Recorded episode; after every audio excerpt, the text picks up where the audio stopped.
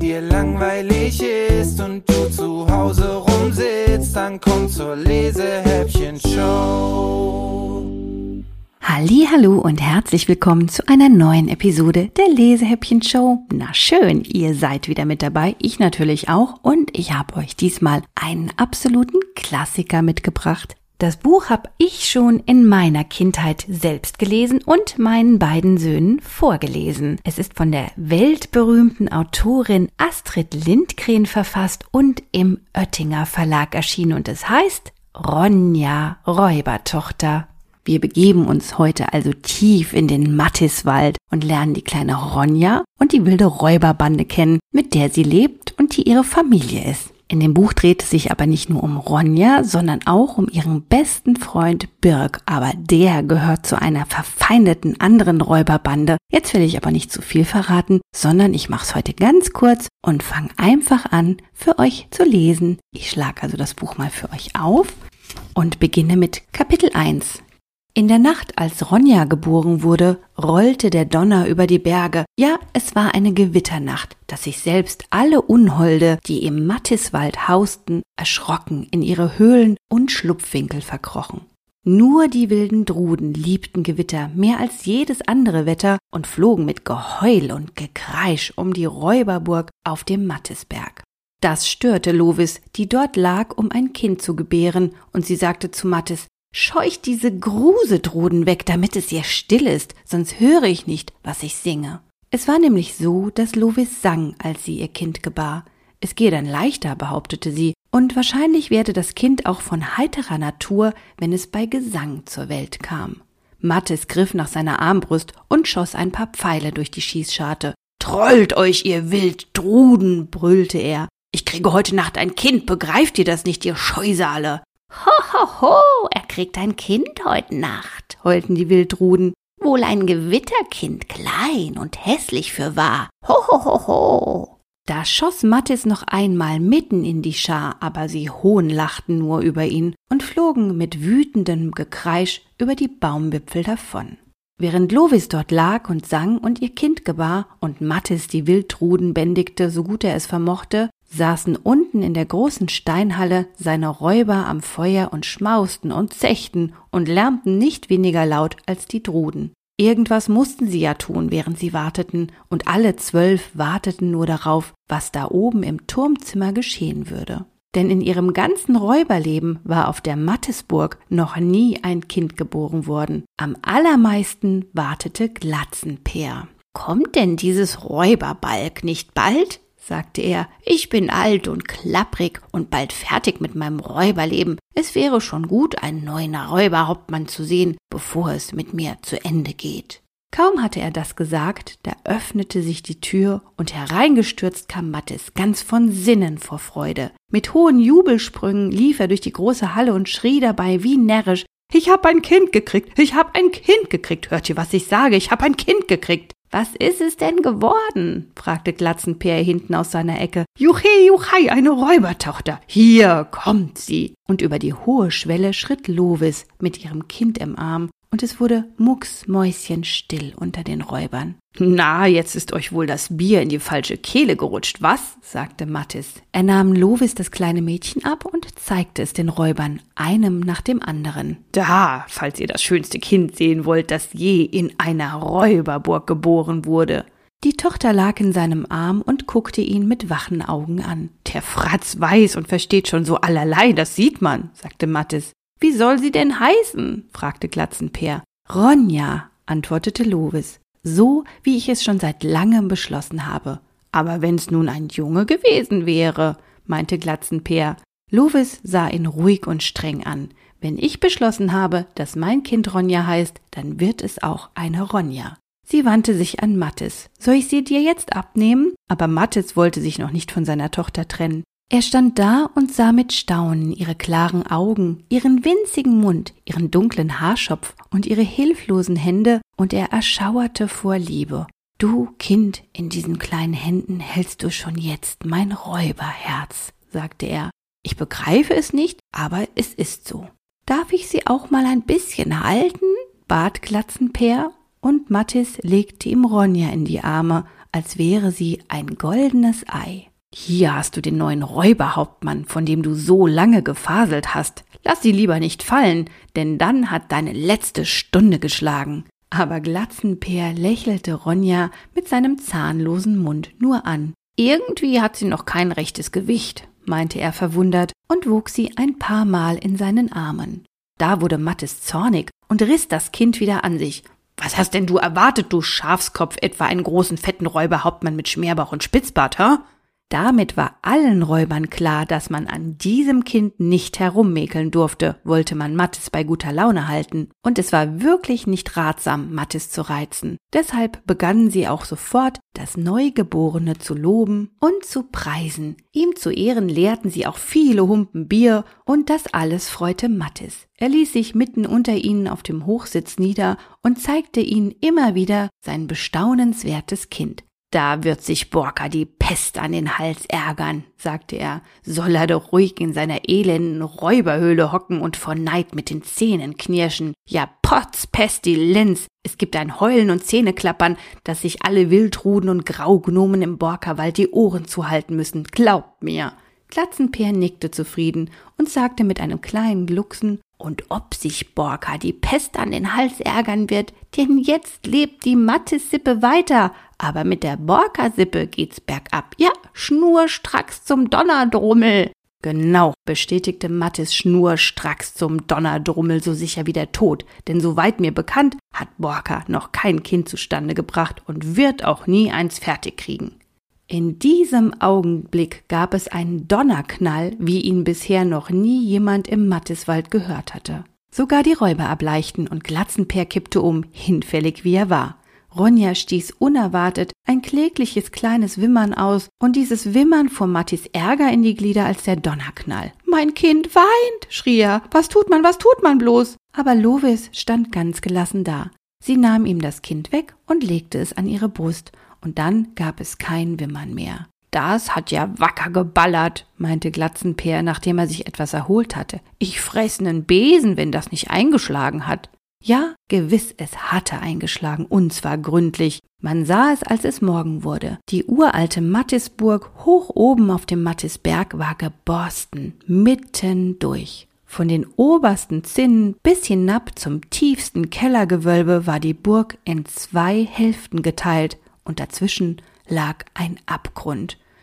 Ronja, dein Kinderleben beginnt großartig, sagte Lovis, als sie mit dem Kind im Arm an der zerschmetterten Mauerkrone stand und die ganze Zerstörung sah. Mattis aber raste wie ein wildes Tier. Wie konnte so etwas der alten Burg seiner Väter geschehen? Doch seine Wut verrauchte meistens schnell und er fand immer einen Grund, sich zu trösten. Na ja, dann sind wir wenigstens die vielen Irrgänge und Kellerhöhlen und all das Gerümpel los. Von Stund an braucht sich keiner mehr in der Mattisburg zu verirren. Ihr wisst doch noch, wie es war, als Glatzenpeer sich verlaufen hat und erst nach vier Tagen wieder auftauchte. Daran wollte Glatzenpeer nicht gern erinnert werden. Konnte er denn etwas dafür, wenn es ihm so übel ergangen war? Er hatte ja nur herausfinden wollen, wie riesig und gewaltig die Mattisburg tatsächlich war und hatte dabei herausgefunden, dass sie groß genug war, sich darin zu verirren. Der arme Kerl war halb tot gewesen, als er endlich zur großen Steinhalle zurückgefunden hatte. Zum Glück hatten die Räuber so gelärmt und gegrölt, dass er sie von weitem gehört hatte, sonst hätte er wohl nie zurückgefunden. Die ganze Burg haben wir ja noch nie benutzt, sagte Mattis. Und wir können in unseren Seelen und Kammern und Turmzimmern ja wohnen bleiben wie bisher. Das Einzige, was mich wurmt, ist, dass wir unseren Abtritt losgeworden sind. Ja, Potz Pestilenz, der liegt jetzt drüben jenseits des Abgrunds, und wer es sich nicht verkneifen kann, bis wir einen neuen gezimmert haben, der kann einem leid tun. Doch diese Angelegenheit wurde schnell in Ordnung gebracht, und das Leben auf der Mattisburg ging weiter wie bisher.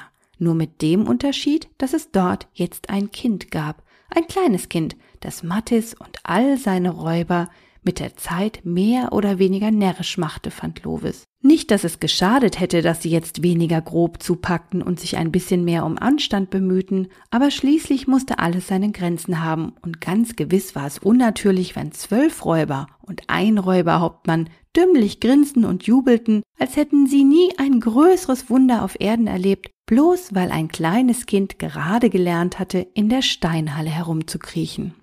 Gewiss krabbelte Ronja ungewöhnlich flink herum. Sie hatte nämlich einen Kniff, sich mit dem linken Fuß abzustoßen, was die Räuber geradezu einzigartig fanden. Aber schließlich und endlich lernen die meisten Kinder kriechen, meinte Lovis, ohne dass darüber laut frohlockt wird und ohne dass ihr Vater deshalb alles stehen und liegen lässt und sogar seine Arbeit vernachlässigt. Soll es etwa dahin kommen, dass Borka hier sogar im Matteswald die Räuberei übernimmt? fragte sie grimmig, wenn die Räuber mit Mattes an der Spitze zur Unzeit heimgestürmt kamen, nur weil sie es nicht verpassen wollten, wie Ronja ihren Brei aß, bevor Lovis sie für die Nacht in die Hängematte legte. Doch auf solches Geschwätz hörte Mattes nicht. Ronja, Kind, mein Täubchen, schrie er, wenn Ronja ihm mit Hilfe des linken Fußes quer durch die Halle entgegengewieselt kam, sobald er die Tür öffnete. Und dann saß er mit seinem Täubchen auf dem Schoß da und fütterte es mit Brei, und seine zwölf Räuber schauten ihm zu. Der Napf mit dem Brei stand ein Stückchen entfernt auf der Herdkante, und da Mattis mit seinen groben Räuberpratzen etwas tollpatschig war, schwappte viel Brei auf den Boden. Außerdem versetzte Ronja dem Löffel hin und wieder einen Schubs, so dass eine Menge Brei in Mattis Augenbrauen landete. Als es das erste Mal geschah, lachten die Räuber so dröhnend, dass Ronja erschrak und anfing zu weinen. Doch bald kam sie dahinter, dass sie damit etwas Lustiges entdeckt hatte und tat es gern immer wieder, was die Räuber mehr ergötzte als Mattis. Aber sonst fand Mattes alles, was Ronja sich einfallen ließ, geradezu einzigartig und sie selbst schlechthin unvergleichlich auf Erden. Selbst Lovis musste lachen, wenn sie Mattes dort sitzen sah, mit seinem Kind auf dem Schoß und Brei in Bart und Augenbrauen. Du liebe Zeit, Mattis, wer würde glauben, dass du der mächtigste Räuberhauptmann in allen Bergen und Wäldern bist? Wenn Borka dich so sehe, würde er sich vor Lachen in die Hose pinkeln. Na, das würde ich ihm bald austreiben, antwortete Mattis ruhig. Borka war der Erzfeind, so wie Borkas Vater und Großvater die Erzfeinde von Mattis Vater und Großvater gewesen waren. Ja, seit Menschengedenken hatten sich die Borka-Sippe und die Mattis-Sippe in den Haaren gelegen. Räuber waren sie allesamt seit Urzeiten gewesen und der Schrecken aller ehrbaren Leute, die mit Pferd und Wagen voller Lasten durch die tiefen Wälder ziehen mussten, wo die Räuber hausten. Gott steh dem bei, der durch die Mattis schluchten muss pflegten die Leute zu sagen, und damit meinten sie den Engpass zwischen dem Borkerwald und dem Mattiswald. Dort lagen stets Räuber auf der Lauer, und ob dies nun Borkerräuber oder Mattisräuber waren, war gehupft wie gesprungen, das machte für den, der ausgeraubt wurde, keinen Unterschied. Für Mattis und Borker aber machte es einen großen Unterschied. Die beiden Räuberbanden kämpften erbittert um die Beute und beraubten einander dreist, wenn nicht genug Fuhren durch die Räuberschlucht kamen. Von all dem wusste Ronja nichts. Dazu war sie noch zu klein. Sie ahnte nicht, dass ihr Vater ein gefürchteter Räuberhauptmann war. Für sie war er nur der bärtige, gutmütige Mattes, der lachte und sang und schrie und sie mit Brei fütterte. Ihn hatte sie lieb. Sie wuchs mit jedem Tag und begann so allmählich die Welt um sich herum zu erforschen. Lange glaubte sie, die große Steinhalle sei die ganze Welt. Dort fühlte sie sich wohl, dort saß sie so geborgen unter der langen Tafel und spielte mit Tannenzapfen und Steinchen, die Mattes ihr mitbrachte. Und die Steinhalle war wahrlich kein übler Platz für ein Kind. Viel Spaß konnte man dort haben und viel lernen konnte man dort auch. Ronja gefiel es, wenn die Räuber abends vor dem Feuer sangen. Still hockte sie dann unter dem Tisch und lauschte, und schließlich konnte sie alle Räuberlieder auswendig. Dann fiel sie mit glockenheller Stimme ein und Mattis staunte über sein einzigartiges Kind, das so schön singen konnte. Auch das Tanzen brachte sie sich selber bei, denn wenn die Räuber so recht in Schwung kamen, tanzten und hopsten sie wie närrisch durch den Saal, und Ronja guckte es sich ihnen schnell ab. Bald tanzte und hopste auch sie und machte Räubersprünge zu Mattis großem Vergnügen. Und wenn sich die Räuber danach auf den Bänken und an der langen Tafel niederließen, um sich mit einem Humpen Bier zu erfrischen, prahlte er mit seiner Tochter. Sie ist schön wie eine kleine Drude, gebt's nur zu, genauso rank und schlank, genauso dunkelhäutig und genauso schwarzhaarig. Noch nie habt ihr so ein hübsches kleines Mädchen gesehen, gebt's nur zu.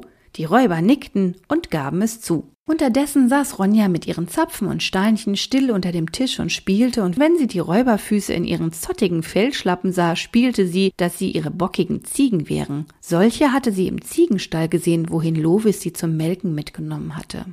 Aber viel mehr hatte Ronja in ihrem kurzen Leben kaum gesehen. Von dem, was es außerhalb der Mattesburg gab, wusste sie nichts. Aber eines schönen Tages sah Matti ein, wie sehr es ihm auch missfiel, dass die Zeit gekommen war.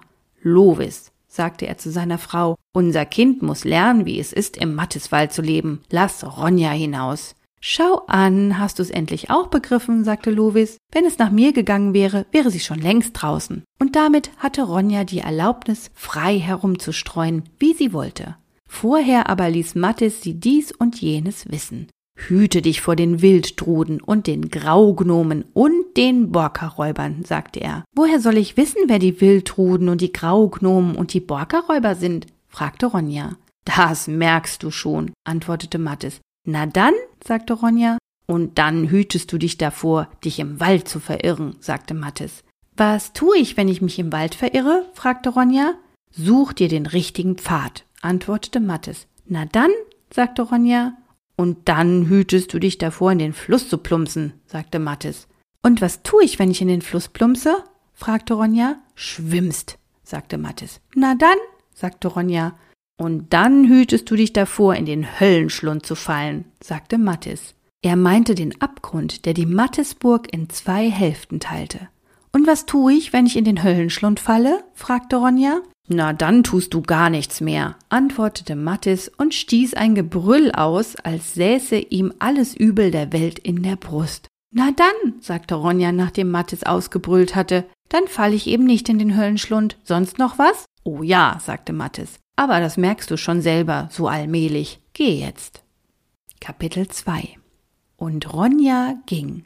Ihr wurde bald klar, wie dumm sie gewesen war, wie hatte sie nur glauben können, dass die große Steinhalle die ganze Welt wäre. Nicht einmal die gewaltige Mattisburg war die ganze Welt, nicht einmal der hohe Mattisberg war die ganze Welt, nein, die Welt war viel größer. Sie war so, dass einem der Atem stockte. Natürlich hatte Ronja gehört, wie Mattis und Lovis darüber sprachen, was es außerhalb der Mattisburg gab. Vom Fluss hatten sie gesprochen, aber erst als sie ihn mit seinen wilden Strudeln tief unten im Mattisberg hervorschäumen sah, begriff sie, was Flüsse waren. Vom Wald hatten sie gesprochen, aber erst als sie ihn so dunkel und verwunschen mit all seinen rauschenden Bäumen sah, begriff sie, was Wälder waren. Und sie lachte leise, weil es Flüsse und Wälder gab. Es war kaum zu glauben, wahr und wahrhaftig. Es gab große Bäume und große Gewässer und alles war voller Leben. Musste man da nicht lachen? Sie folgte dem Pfad geradewegs hinein in den wildesten Wald und kam zum Weiher. Weiter durfte sie nicht gehen, hatte Mattis gesagt, und der Weiher lag dort zwischen dunklen Tannen. Nur die Seerosen auf dem Wasser leuchteten weiß. Ronja wusste nicht, dass es Seerosen waren, aber sie sah sie lange an und lachte leise, weil es sie gab. Dort am Weiher blieb sie den ganzen Tag und tat vieles, was sie noch nie ausprobiert hatte. Sie warf Tannenzapfen ins Wasser und lachte, weil sie merkte, dass sie davon schaukelten, wenn sie nur mit den Füßen plätscherte. So viel Spaß hatte sie noch nie gehabt. Ihre Füße fühlten sich so froh und frei an beim Plätschern und noch froher beim Klettern. Um den Weiher lagen große, bemooste Findlinge zum Hinaufklettern und dort standen Fichten und Kiefern zum Hangeln, bis die Sonne über den gewaltigen Bergrücken zu sinken begann. Da aß sie das Brot und trank die Milch aus der Holzflasche, die sie in einem Lederbeutel mitgenommen hatte. Danach legte sie sich ins Moos, um eine Weile auszuruhen, und hoch über ihr rauschten die Bäume. Sie guckte hinauf und lachte leise, weil es sie gab. Dann schlief sie ein.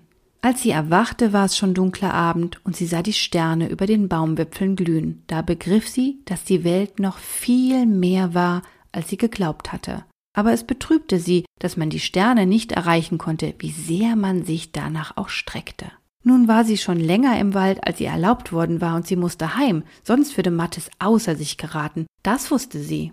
Die Sterne spiegelten sich im Weiher, alles andere war schwärzeste Dunkelheit. Doch Dunkelheit war Ronja gewohnt, sie fürchtete sich nicht davor.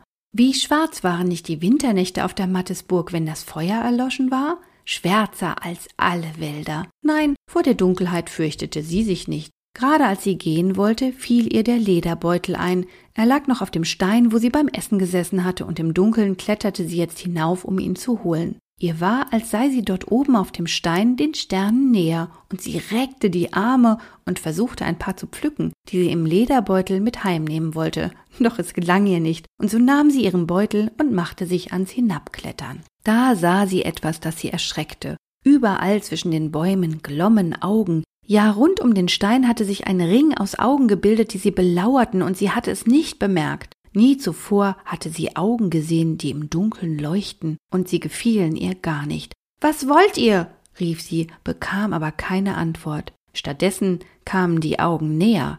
Langsam, Zoll um Zoll, näherten sie sich ihr, und sie hörte ein Grummeln von Stimmen, wunderlichen, alten, grauen Stimmen, die eintönig raunten.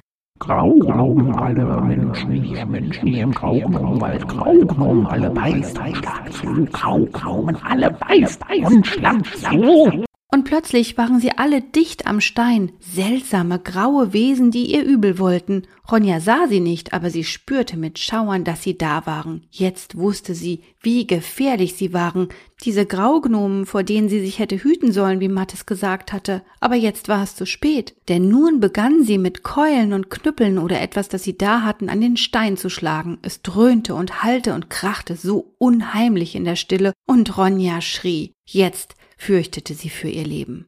Als sie schrie, hörten die Graugnomen aufzuschlagen, doch da hörte sie Schlimmeres. Sie begannen den Stein hinaufzuklettern. Von allen Seiten kamen sie aus der Dunkelheit herbei. Sie hörte ihre Füße scharren und schlurfen. Sie hörte ihre Gemurmel. Kaum alle weiß und schlag zu. Da schrie Ronja in ihrer Verzweiflung noch lauter und schlug mit dem Lederbeutel wild um sich. Gleich würden sie sich auf sie stürzen und sie würden sie totbeißen, das wusste sie. Ihr erster Tag im Wald würde schon ihr letzter sein. Gerade in diesem Augenblick hörte sie ein Gebrüll und so wütend konnte nur Mattes brüllen. Ja, da kam er, ihr Mattes, mit all seinen Räubern. Ihre Fackeln leuchteten zwischen den Bäumen und sein Gebrüll hallte durch den Wald. Macht, dass ihr fortkommt, Graugnom, schert euch zum Donnerdrummel, bevor ich euch erschlage und da hörte Ronja das Plumpsen kleiner Körper, die sich vom Stein fallen ließen, und im Schein der Fackeln sah sie sie jetzt, kleine graue Zwerge, die in die Finsternis flohen und verschwanden. Sie setzte sich auf ihren Lederbeutel und schlitterte den steilen Stein hinab. Gleich war auch Mattis da und hob sie hoch und nahm sie in seine Arme, und sie weinte in seinen Bart, während er sie heimtrug zur Mattisburg. Jetzt weißt du, was Graugnomen sind, sagte Mattis, als sie vom Feuer saßen und Ronja ihre kalten Füße wärmte. Ja, jetzt weiß ich, was Graugnomen sind, sagte Ronja. Aber wie du mit ihnen fertig wirst, das weißt du nicht, sagte Mattis. Wenn du Angst hast, wittern sie das von weit her, und erst dann werden sie gefährlich. Ja, sagte Lovis, das gilt für so mancherlei. Darum ist man im Mattiswald am sichersten, wenn man sich nicht fürchtet. Das will ich mir merken, sagte Ronja. Da seufzte Mattis und drückte sie fest an sich. Und du hast dir auch alles andere gemerkt, wovor du dich hüten musst? Oh ja, sie wusste es noch. Und während der folgenden Tage tat Ronja nichts anderes, als dass sie sich vor allem Gefährlichen hütete und sich darin übte, keine Angst zu haben. In den Fluss zu plumpsen, davor sollte sie sich hüten, hatte Mattis gesagt, und darum sprang sie am Ufer kühn und keck von einem glatten Stein zum anderen dort, wo das Wasser am wildesten toste. Schließlich konnte sie sich ja nicht im Wald davor hüten, in den Fluss zu plumpsen. Sollte das sich hüten überhaupt von Nutzen sein, dann musste sie es bei den Stromschnellen und Strudeln und nirgendwo sonst üben. Wollte sie aber zu den Stromschnellen gelangen, musste sie den Mattesberg hinabklettern, der je und schroff zum Fluss hin abfiel. Auf diese Weise konnte sie sich gleichzeitig darin üben, sich nicht davor zu fürchten. Beim ersten Mal war es schwer, da packte sie eine solche Angst, dass sie die Augen zumachen musste. Doch nach und nach wurde sie immer wagemutiger und bald kannte sie alle Spalten und Ritzen, wo ihre Füße Halt fanden und sie sich mit den Zehen festkrallen konnte, damit sie nicht rücklings in den Fluss stürzte. Welch ein Glück, dachte sie, dass ich eine Stelle gefunden habe, wo ich mich davor hüten kann, in den Fluss zu plumpsen und mich gleichzeitig üben kann, keine Angst zu haben. So vergingen ihre Tage. Ronja hütete sich und übte eifriger, als Mattis und Lovis ahnten, und schließlich wurde sie so geschmeidig und stark und furchtlos wie ein gesundes kleines Tier. Sie fürchtete sich weder vor Graugnomen noch vor den Wildtruden, weder davor, sich im Wald zu verirren, noch in den Fluss zu fallen. Aber noch hatte sie nicht damit begonnen, sich vor dem Höllenschlund zu hüten, doch das wollte sie bald tun. Die Mattesburg hatte sie nun bis hinauf zur Mauerkrone erforscht. Sie fand sich in allen öden Sälen zurecht, wo außer ihr niemand je einen Fuß hineinsetzte, und sie verirrte sich nicht in den vielen unterirdischen Gängen, dunklen Höhlen und Kellergewölben. Die Geheimgänge der Burg und die geheimen Pfade des Waldes kannte sie jetzt alle, und sie fand sich überall zurecht. Am liebsten aber war sie im Wald, und dort streunte sie den lieben langen Tag herum. Aber wenn der Abend kam und die Dunkelheit heraufzog und das Feuer brannte im Kamin in der Steinhalle, dann kehrte sie heim, müde von all dem sich hüten und sich üben des Tages. Zu dieser Zeit kamen auch Mattis und seine Räuber von ihren Raubzügen zurück, und Ronja saß mit ihnen vom Feuer und sang mit ihnen ihre Räuberlieder. Von ihrem Räuberleben aber wusste sie nichts. Sie sah zwar, wie sie des Abends mit Lasten auf den Pferderücken heimgeritten kam, mit vielerlei Waren in Säcken und Lederbeuteln und Kisten und Kästen. Doch woher sie all dies hatten, sagte ihr keiner, und es kümmerte sie ebenso wenig, wie sie danach fragte, woher der Regen kam. In der Welt gab es so vieles, das hatte sie ja gemerkt. Bisweilen hörte sie, wie von den Borka-Räubern geredet wurde, und dann fiel ihr ein, dass sie sich vor ihnen hüten sollte. Bisher hatte sie aber noch keinen getroffen. Wenn Borka nicht so ein Hundsfott wär, könnte er mir fast leid tun, sagte Mattes eines Abends.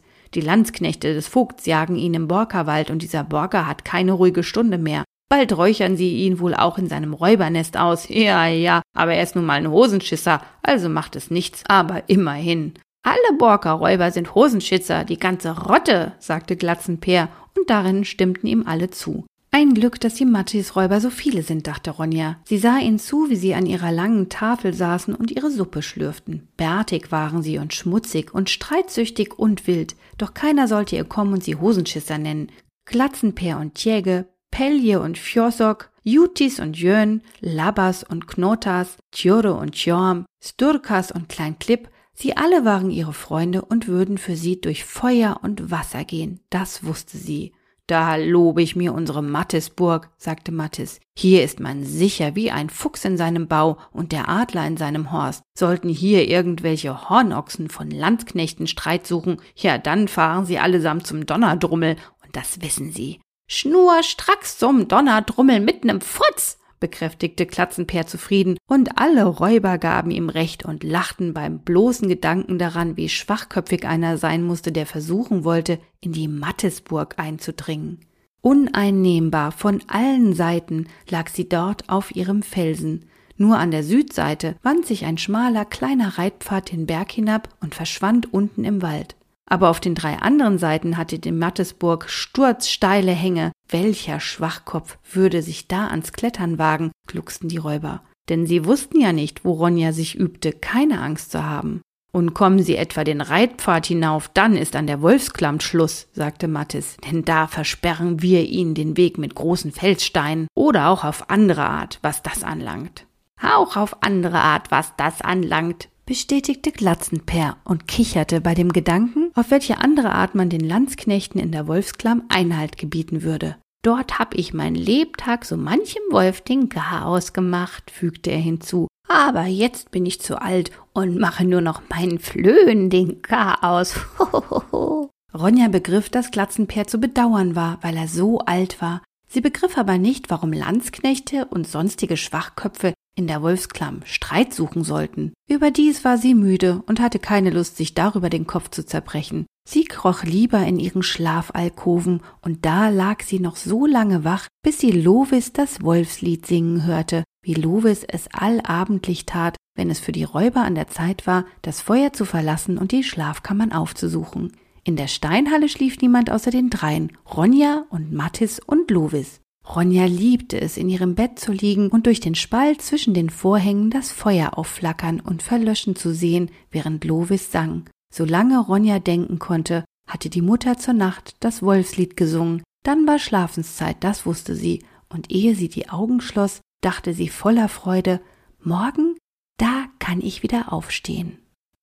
Damit höre ich jetzt auf, euch das Buch vorzulesen und unterbreche, was ich ja sonst nie mache, mitten im Kapitel. Aber die Kapitel von Ronja Räubertochter sind teilweise ganz schön lang. Und was in diesem Kapitel noch Spannendes geschehen wird, ist, dass sie das erste Mal Birk begegnet. Dem Jungen, der zu den Borka-Räubern gehört und trotzdem zu ihrem besten Freund wird. Ich hoffe, ich konnte euch mit diesem Lesehäppchen ein bisschen Appetit auf Astrid Lindgrens Ronja Räubertochter machen und ihr liest das Buch vielleicht bei Gelegenheit selbst weiter. Für die nächste Woche kann ich euch jetzt schon ein niegelnagel neues Buch ankündigen. Zu Besuch in die Lesehäppchen-Show kommt nämlich wieder der Autor Jochen Till. Den hatten wir hier ja schon mal zu Besuch mit seinem teuflisch guten Buch Luzi Junior. Und jetzt hat er ein ganz neues Buch geschrieben, das in diesen Tagen erst in die Buchgeschäfte kommt, aber schon in der Lesehäppchen-Show angekommen ist. Darum geht es also nächsten Sonntag. Bis dahin wünsche ich euch jetzt eine schöne Zeit und freue mich, wenn ihr dann wieder mit dabei seid, wenn es heißt wenn dir langweilig ist und du zu Hause rumsitzt, dann komm zur Lesehäppchen-Show.